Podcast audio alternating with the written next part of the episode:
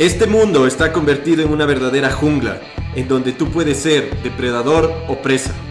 Llevo cerca de 10 años estudiando el comportamiento humano desde una óptica no convencional y he descubierto que la estructura social no está diseñada para que seamos felices. Te invito a que juntos destruyamos creencias obsoletas y construyamos una vida mejor. Bienvenido a Jaguar Negro.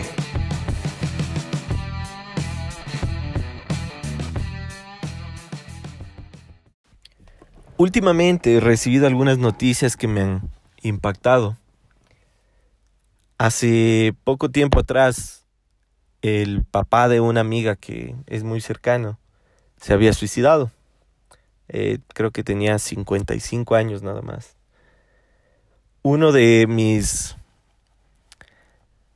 de mis ídolos de la infancia y de la adolescencia, Kobe Bryant, un basquetbolista un deportista eh, realmente ejemplar y con una salud increíble y con una fortuna gigantesca, fallecía de un accidente aéreo en su helicóptero con su hija de 12 o 13 años, Gigi. Y también me llegó otra noticia de una persona muy jovencita que, que había fallecido. Y me invitó a pensar y recordar qué es lo que estaba viviendo yo, porque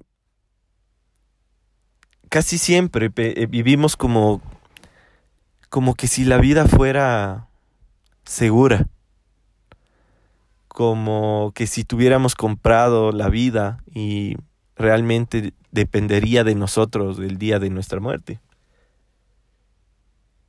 Y si nos damos cuenta estamos totalmente lejos de la realidad porque la vida es efímera, la vida es un chasquido de tus dedos. Son 15 segundos. regresas a ver atrás y han pasado 5 años y no te das cuenta cómo pasa tan rápido. Y en el, en el momento menos pensado te puedes ir o se puede ir alguien que tú realmente amas. A mí me dolió bastante el tema de Kobe Bryant porque yo me había hecho la promesa de que yo le quería ir a ver en Los Ángeles en un partido y no lo logré. Pero yo sé que si si yo hubiese sabido que él se iba a morir, realmente hubiera hecho más cosas o más esfuerzos para mm, para ir allá. Jamás pensé que a él llegaría el momento de, de su fallecimiento como posiblemente la persona que ahora está perdiendo a su papá, a su mamá, a su hermano, a su novia, a su esposo, esposa, a su hijo o a su hija, eh, pensó que a él no le tocaría sentir este dolor.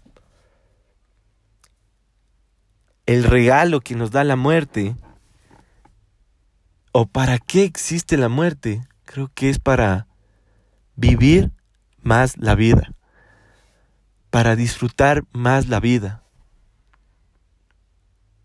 nos acostumbramos tanto a los milagros que ya no nos sorprendemos por eso.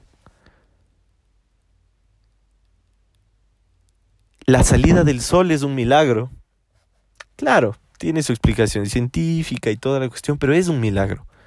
El hecho de que tú te levantes también es un milagro, de que, te de que amanezcas vivo es un milagro.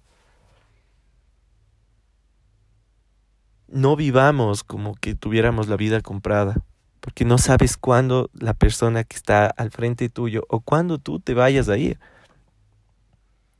¿Qué tal? ¿Cómo crees que abraza una persona a la que le acaban de decir que tiene solamente 30 días de vida?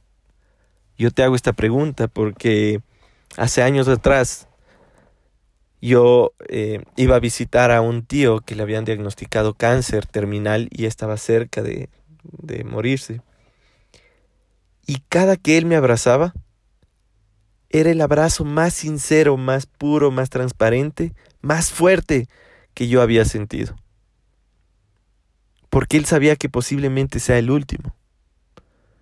Y cada beso, cada, cada abrazo, que le daba a su esposa cada caricia lo, lo hacía con el amor más grande del planeta. Porque sabía que quizás era el último. Imagínate qué regalo que nos da la muerte. Poder dar un amor de verdad. Poder expresar lo que sentimos. Si yo me voy o si alguien cercano mío se va, de verdad yo quisiera estar totalmente liviano. No quisiera quedarme con asuntos pendientes. Por eso cada persona que está a mi alrededor sabe que le amo, le abrazo, le doy mimos, le quiero, porque yo no... Eh, algo que ha calado en mí es la idea de que posiblemente desaparezcamos. No sé si tienes cinco minutos, diez minutos, cinco años, diez años de vida, qué bueno. Pero yo no tengo idea de cuánto duraremos. Así que este regalo te doy porque tu amigo el jaguar negro soy. Espero que eh, lo valores, lo interiorices más que todo, porque de esto mucha gente habla, pero creo que pocos hemos llegado a la conciencia de, del regalo que es la muerte.